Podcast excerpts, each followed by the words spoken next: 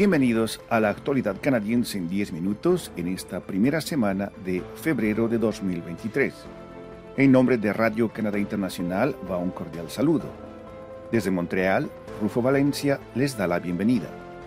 Estos son los titulares de la semana.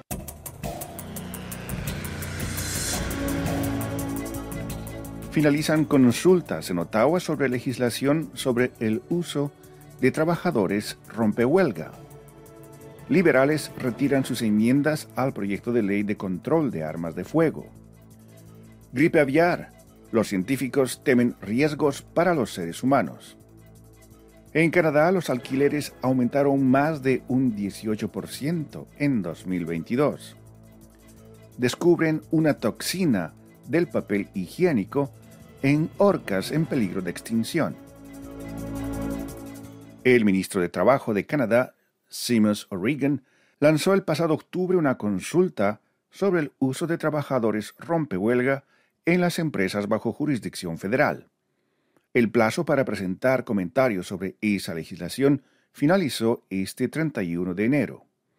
Desde el 1 de enero de 2012 hasta el 1 de agosto de 2022, el programa de trabajo estima que los empresarios utilizaron a otros trabajadores y personal de dirección para realizar parte o la totalidad del trabajo de los empleados en huelga o en lockout en cerca del 42% de los casos, dice la documentación facilitada por el Ministerio de Trabajo para su consulta.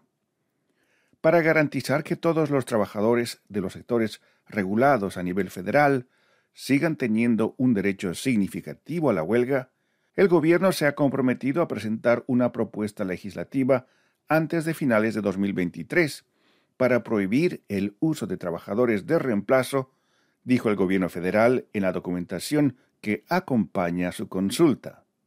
Las empresas bajo jurisdicción federal pertenecen a los sectores de las telecomunicaciones, la banca, el transporte aéreo, ferroviario y marítimo, así como la mayoría de las corporaciones federales de la corona, como el Servicio Federal de Correos. Están escuchando La actualidad canadiense en 10 minutos, un podcast de Radio Canadá Internacional. El gobierno del primer ministro Justin Trudeau decidió retirar este 3 de febrero una serie de enmiendas a la legislación pendiente sobre el control de armas de fuego en Canadá, el proyecto de ley C-21.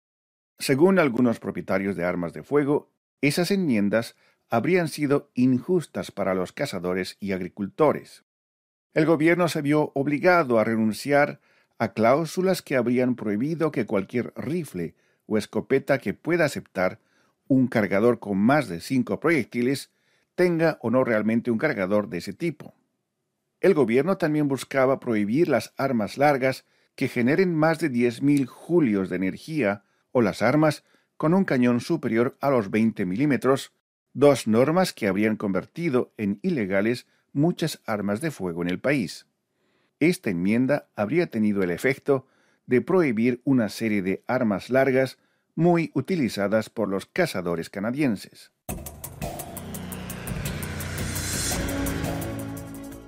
Mientras que una forma mortal de gripe aviar sigue devastando las poblaciones de aves en gran parte del mundo, los científicos siguen la pista de las infecciones causadas por esta enfermedad en otras especies de animales, incluyendo varios tipos de mamíferos más emparentados con los seres humanos. Durante el año pasado, las autoridades canadienses y estadounidenses detectaron la presencia de la gripe aviar H5N1 altamente patógena en diversas especies que van desde los osos hasta los zorros. Según Michelle Will, investigadora de la Universidad de Sydney especializada en la dinámica de los virus en las aves silvestres, se trata de un cambio importante después de que en la última década se detectaron solamente casos esporádicos entre humanos y otros mamíferos. Según el doctor Isaac Bogoch, especialista en enfermedades infecciosas en Toronto, lo que preocupa ahora es que si este virus muta de tal forma que le permita ser cada vez más transmisible entre mamíferos, incluidos los humanos, esto podría tener consecuencias mortíferas. La Organización Mundial de la Salud ha documentado unos 240 casos de gripe aviar H5N1 en cuatro países, China, Camboya, Laos y Vietnam en las últimas dos décadas. Más de la mitad de los infectados fallecieron.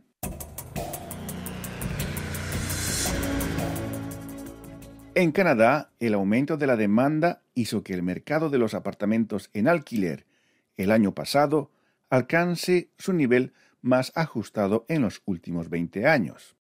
El número de apartamentos vacantes se situó por debajo del 2% en el país y se registró un incremento del 18% en los precios de los alquileres para los nuevos inquilinos. Estas son algunas de las principales conclusiones del informe anual de la Sociedad Canadiense de Crédito Hipotecario y Vivienda sobre el estado del mercado de los apartamentos en alquiler en Canadá. Las cifras citadas corresponden a apartamentos construidos expresamente para ser alquilados, por lo que no incluye lo que ocurre en los condominios o en los apartamentos construidos a partir de viviendas familiares ocupadas. El auge de la demanda de apartamentos también hizo subir el precio promedio de los alquileres, que aumentó a los 1.258 dólares por mes. Esto representa un aumento del 5.6% más en comparación a 2021 y es casi el doble del promedio anual en los últimos 30 años.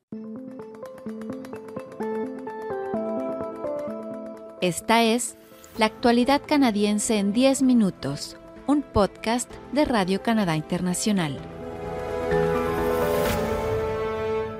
Un nuevo estudio estableció que se han encontrado en los cuerpos de las orcas de la provincia de Columbia Británica sustancias químicas utilizadas en la fabricación del papel higiénico. Científicos de la Universidad de Columbia Británica, el Ministerio de Agricultura de esa provincia y el Departamento de Océanos del Gobierno de Canadá analizaron tejidos de seis orcas residentes y seis ballenas orcas nómadas a lo largo de la costa de Columbia Británica entre 2006 y 2018 y descubrieron que los contaminantes químicos son frecuentes en las orcas. Uno de los contaminantes más frecuentemente hallado en los cuerpos de las orcas fue el 4-nonilfenol o 4-NP, que a menudo se encuentra en el papel higiénico.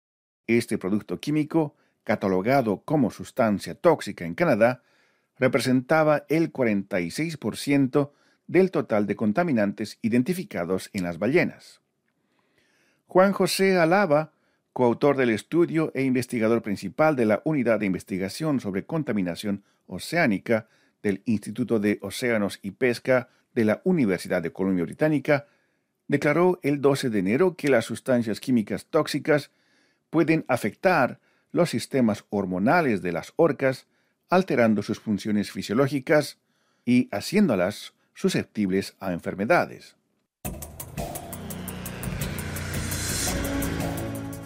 A continuación, nuestra colega Paloma Martínez nos da más detalles sobre los temas que llamaron su atención esta semana. Bienvenida, Paloma. Hola Rufo, esta semana desde la ciudad de Quebec, donde me encuentro haciendo algunas entrevistas que les presentaré en las próximas semanas. Desde acá les hablo de mis dos reportajes de esta semana. Uno que trata sobre la organización Co-Development o Co-Desarrollo Canadá es una organización basada en Vancouver y con apenas cinco empleados regulares. Fue fundada por un grupo de activistas preocupados por los efectos de las guerras civiles en Centroamérica durante los años 80 y desde entonces esta organización sin fines de lucro se ha concentrado en fomentar alianzas que permitan educar entre comillas, a los canadienses sobre América Latina, así como promover la solidaridad y el entendimiento mutuo. Escuchemos a Natalie Illanes Nogueira, directora del programa Derechos Humanos y Laborales de Codesarrollo. Codesarrollo fue hecho para que logremos enviar fondos, pero no solo eso, es mismo eh, la conexión, que sea posible entender qué está pasando allá y también bien fuertemente entender que aquí hay muchísimo que aprender con los modos de cómo las cosas son hechas en Latinoamérica, ¿no? Y en otros temas les hablo de Alan Brick. Es una nueva colección de obras de animación producida por l'Office National du Film o la National Film Board de Canadá, que también se conoce en español como el Consejo de Cinematografía Canadiense.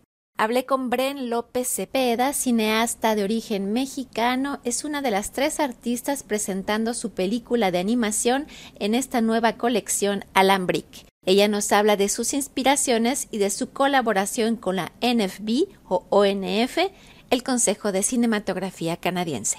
Y, he trabajado con la NFB, esta es creo que mi cuarta colaboración, pero es la primera vez que soy directora de, de un corto con ellos. Mi trabajo habla mucho de cosas de, relacionadas con las emociones, con la identidad y con trato de poner quién soy en, en, mis películas. Y esto es todo esta semana por mi parte, Rufo. Muchas gracias. Muchas gracias, Paloma. Aquí llegamos al final de la actualidad canadiense en 10 minutos, un podcast semanal de Radio Canadá Internacional. Desde Montreal, Canadá, Rufo Valencia les agradece por su atención y será hasta la próxima semana.